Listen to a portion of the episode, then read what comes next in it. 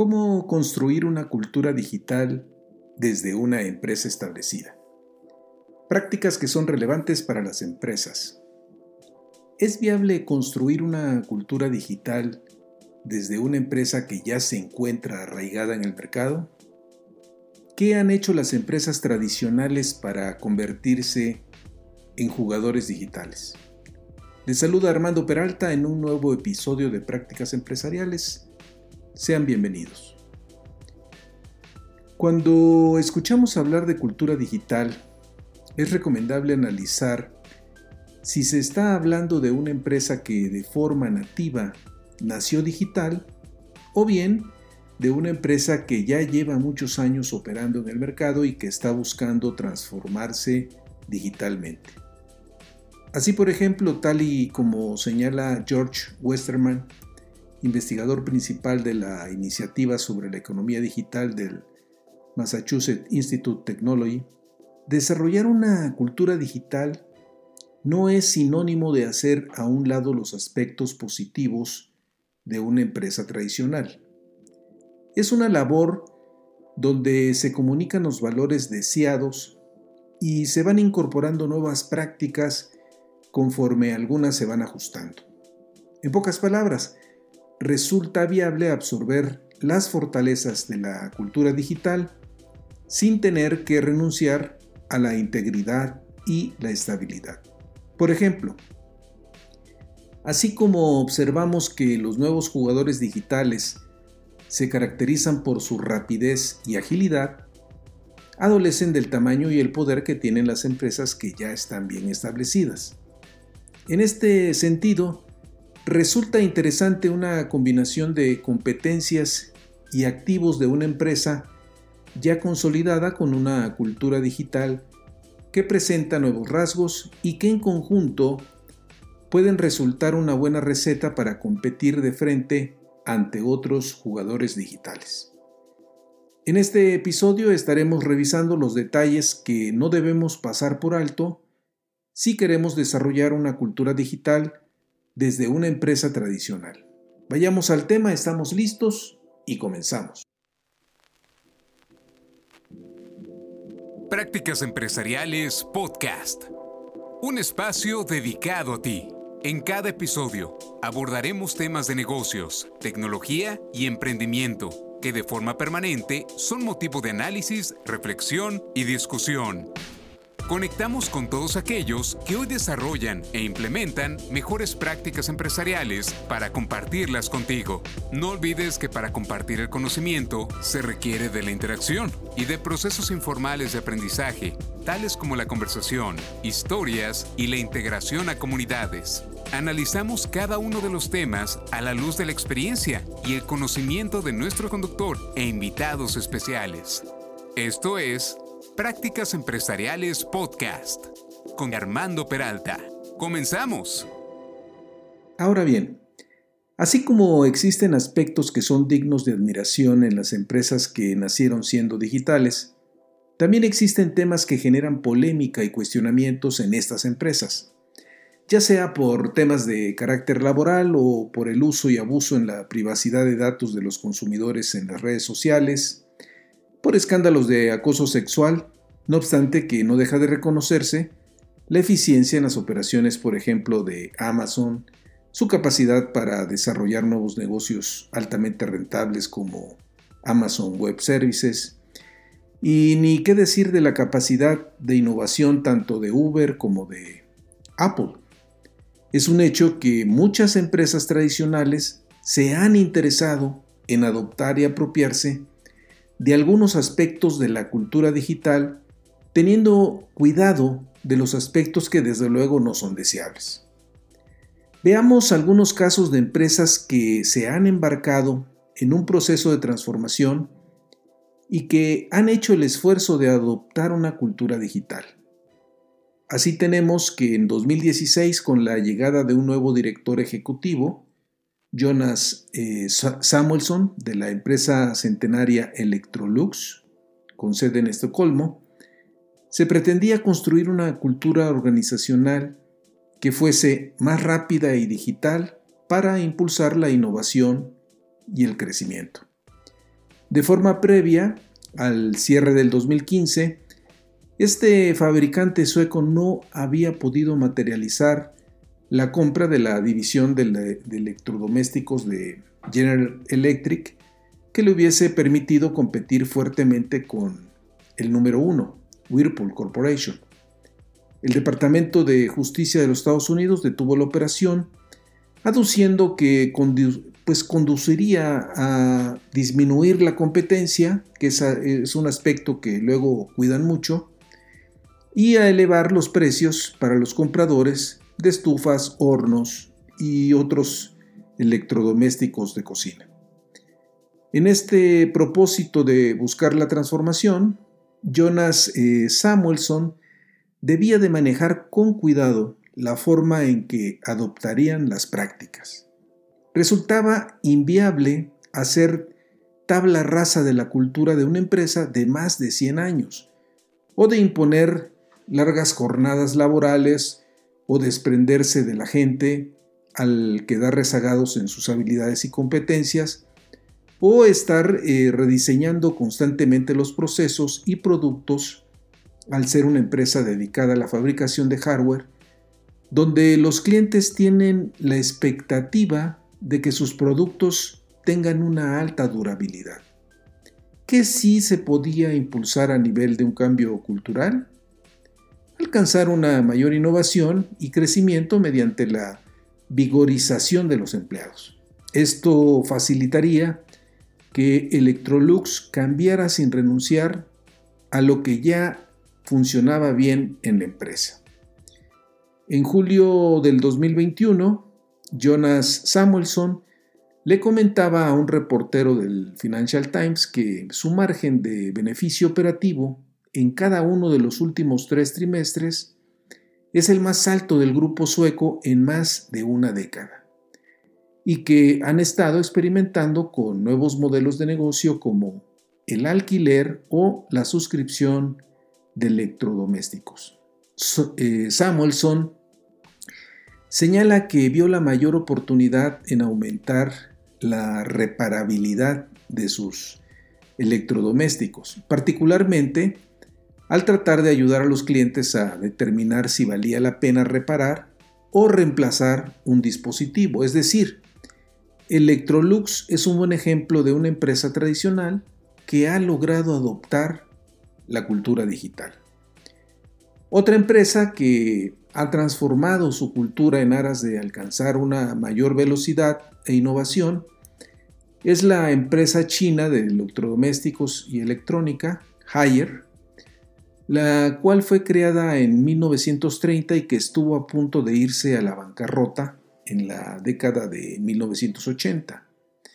Nos comenta Bill Fisher, quien ha estudiado a fondo la evolución que ha registrado Haier, que al menos se ha reinventado cuatro veces. La primera se registró en la década de 1980 cuando la decisión fue diferenciar la empresa por la calidad de sus productos.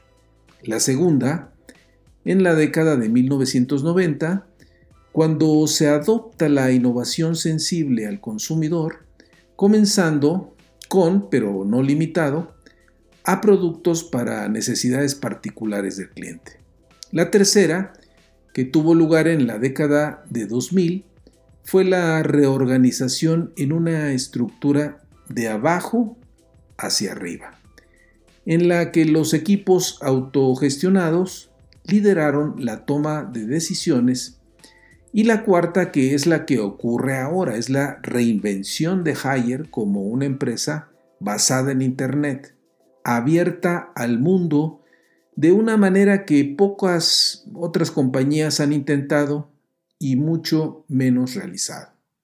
Actualmente, su cultura de abrazar en lugar de resistirse al cambio, le permite mantener su principio básico original de liderazgo en el servicio al cliente, que es en pocas palabras su activo de mayor peso. La estrategia basada en Internet se le conoce internamente en la empresa como la estrategia de networking, que abre la posibilidad de que Hire se adapte a los cambios en el mercado de consumo contando con el apoyo y colaboración de los demás. Al respecto, su director de investigación y desarrollo comenta, en el pasado nuestra relación con un proveedor como Mitsubishi podría haber consistido en ir a ellos y darles las especificaciones para un nuevo compresor de aire acondicionado. Ahora pueden ver por sí mismo lo que nuestros clientes están pidiendo. La visión directa que obtienen los hace más receptivos, lo que a su vez ayuda a nuestros esfuerzos de innovación. Esta capacidad de ajustarse al cambio y de saberse transformar le ha permitido convertirse en la primera empresa líder mundial de fabricantes de consumo de China y en paralelo estar a la vanguardia.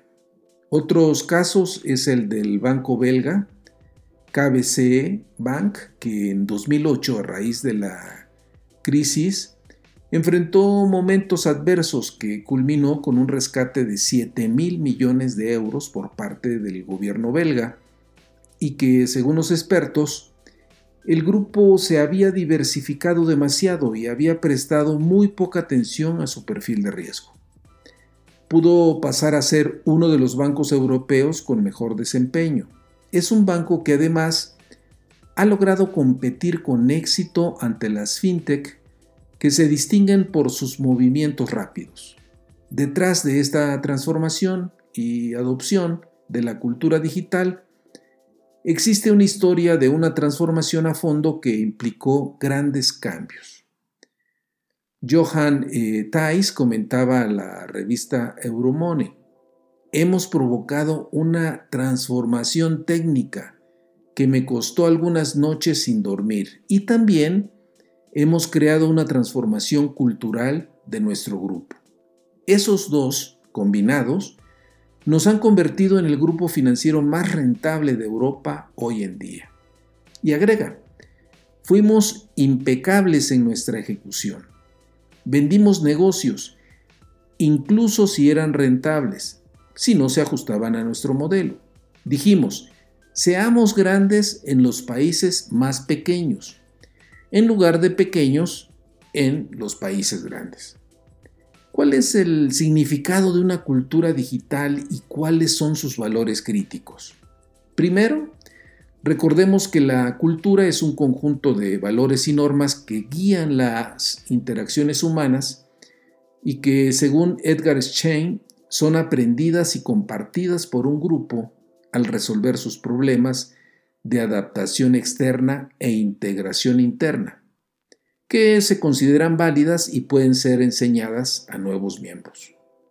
El lado positivo de la cultura es que proporciona coherencia y continuidad, y el lado negativo es que puede incidir en prácticas del pasado que ya no corresponden en un mundo que se mueve y avanza.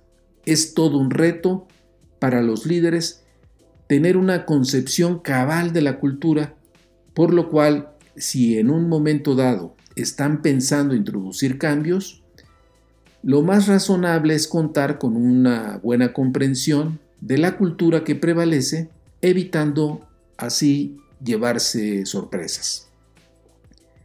Los cuatro valores eh, clave de la cultura digital que son esenciales para que las empresas sean ágiles, innovadoras y de rápido crecimiento son impacto, velocidad, apertura y autonomía. Las empresas digitales se enfocan en crear impacto, al cambiar las cosas mediante la innovación constante, irrumpiendo en diferentes industrias y cuestionando paradigmas establecidos y cambiando la forma en que se interrelacionan las personas y las organizaciones. La velocidad consiste en hacer movimientos rápidos y ganar la delantera a los competidores, y atender en todo momento los deseos de los clientes. Los empleados tienen la capacidad de autoorganizarse para alcanzar sus objetivos. Con la apertura, los empleados tienen el incentivo de remontar el status quo y trabajar y colaborar con otras personas participando con diferentes fuentes de información y conocimiento. La misma empresa los motiva a que busquen datos relevantes. Por lo que corresponde a la autonomía, los empleados tienen el suficiente margen para hacer lo correcto para la empresa. En este sentido, se pueden enfocar en tareas que resulten importantes para los clientes. Pueden, en un momento dado, experimentar sin temor al fracaso. La conjunción de estos valores empodera y compromete a la fuerza eh, laboral estando abiertos al cambio. Estos valores se ven reforzados con las prácticas de experimentación rápida, autoorganización, toma de decisiones eh, soportada en datos y la prioridad que se le asigna al cliente. Entonces, el reto para las empresas tradicionales que desean desarrollar una cultura digital que promueva la innovación consiste en no tratar de hacer a un lado todas sus prácticas pasadas. Es razonable conservar los principios de integridad y estabilidad cuando las empresas arraigadas en el mercado hacen esfuerzos por establecer una cultura digital. Para tal efecto, los siguientes principios son fundamentales.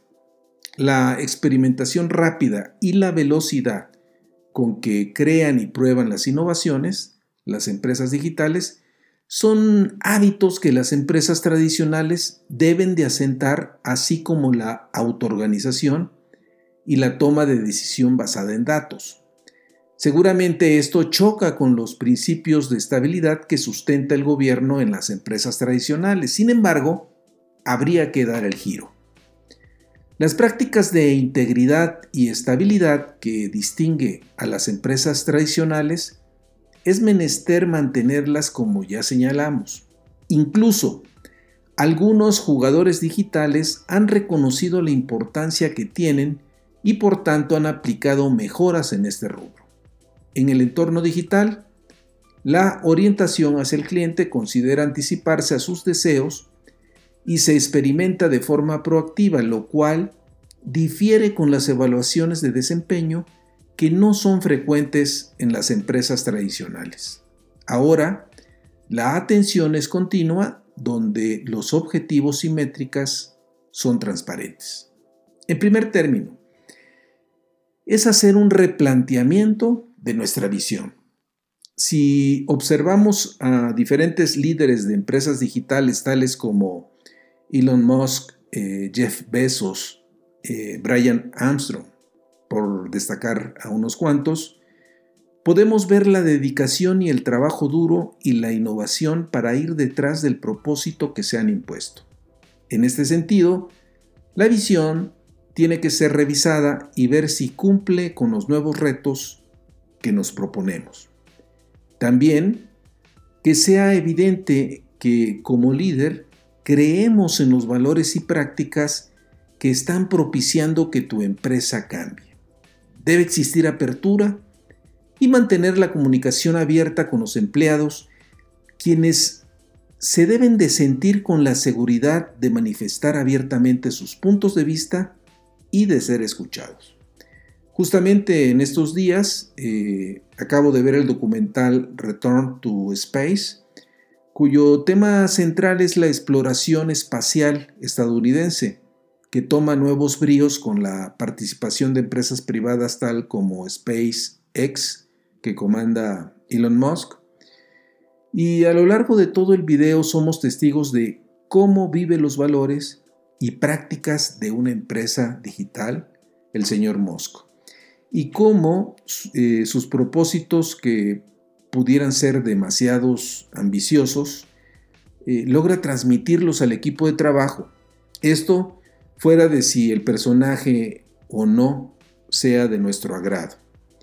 Para empezar a enraizar la cultura digital en su empresa, no es necesario ir por toda la organización desde un inicio. Muchas empresas que lo han logrado han empezado de forma parcial con algunas unidades que son más sensibles y que tienen mayor contacto con los clientes.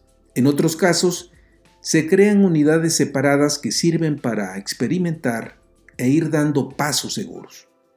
Lo importante es arrancar e ir obteniendo victorias rápidas. Los empleados deben tener la oportunidad y los espacios para que aporten e innoven. Se pueden organizar concursos de innovación, hackatones que vayan consolidando la idea de que la innovación es un resorte primordial para la organización.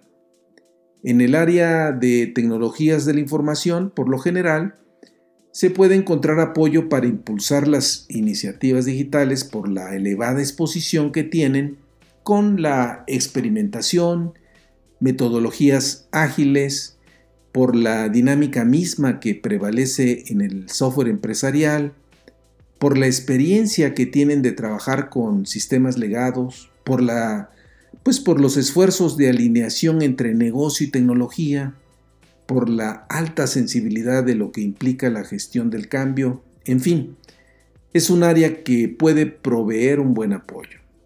Sin suficientes datos y herramientas, resulta complicado tomar buenas decisiones y lograr una buena colaboración. Hay que estar preparados y proveerle a los empleados lo que requieren para participar en este cambio. De igual forma, se debe contar con una clara transparencia en cuanto al desempeño de las áreas y las métricas involucrando a ventas, operaciones, producción, calidad, seguridad, que en conjunto son determinantes para incrementar la productividad de la organización. Tal y como enfatiza George Westerman, a largo plazo, la verdadera transparencia solo es posible con un esfuerzo sostenido dirigido personalmente por los principales líderes de una empresa, que enfatiza el valor del rendimiento y la innovación al tiempo que refuerza la confianza.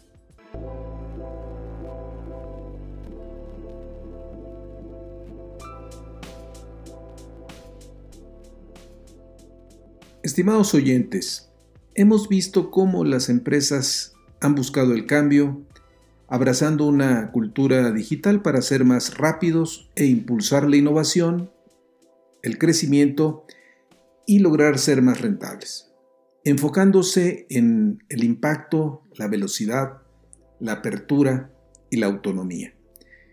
Si tu empresa quiere adoptar los valores y principios de la cultura digital, debe ser una iniciativa que debe promoverse desde la más alta esfera de la organización.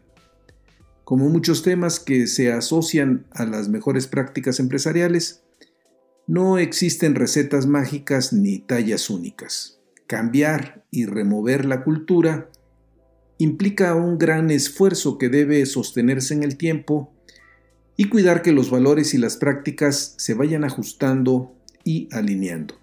Es un esfuerzo donde todos participan. Finalmente, estimados amigos de la audiencia, soy Armando Peralta y no olviden, si tienen interés en enviarnos algún mensaje, lo pueden hacer en la siguiente cuenta de correo, prácticasempresarialespodcast.com o bien, si les ha gustado este podcast, hagan clic en seguir. Nos escuchamos en el siguiente episodio.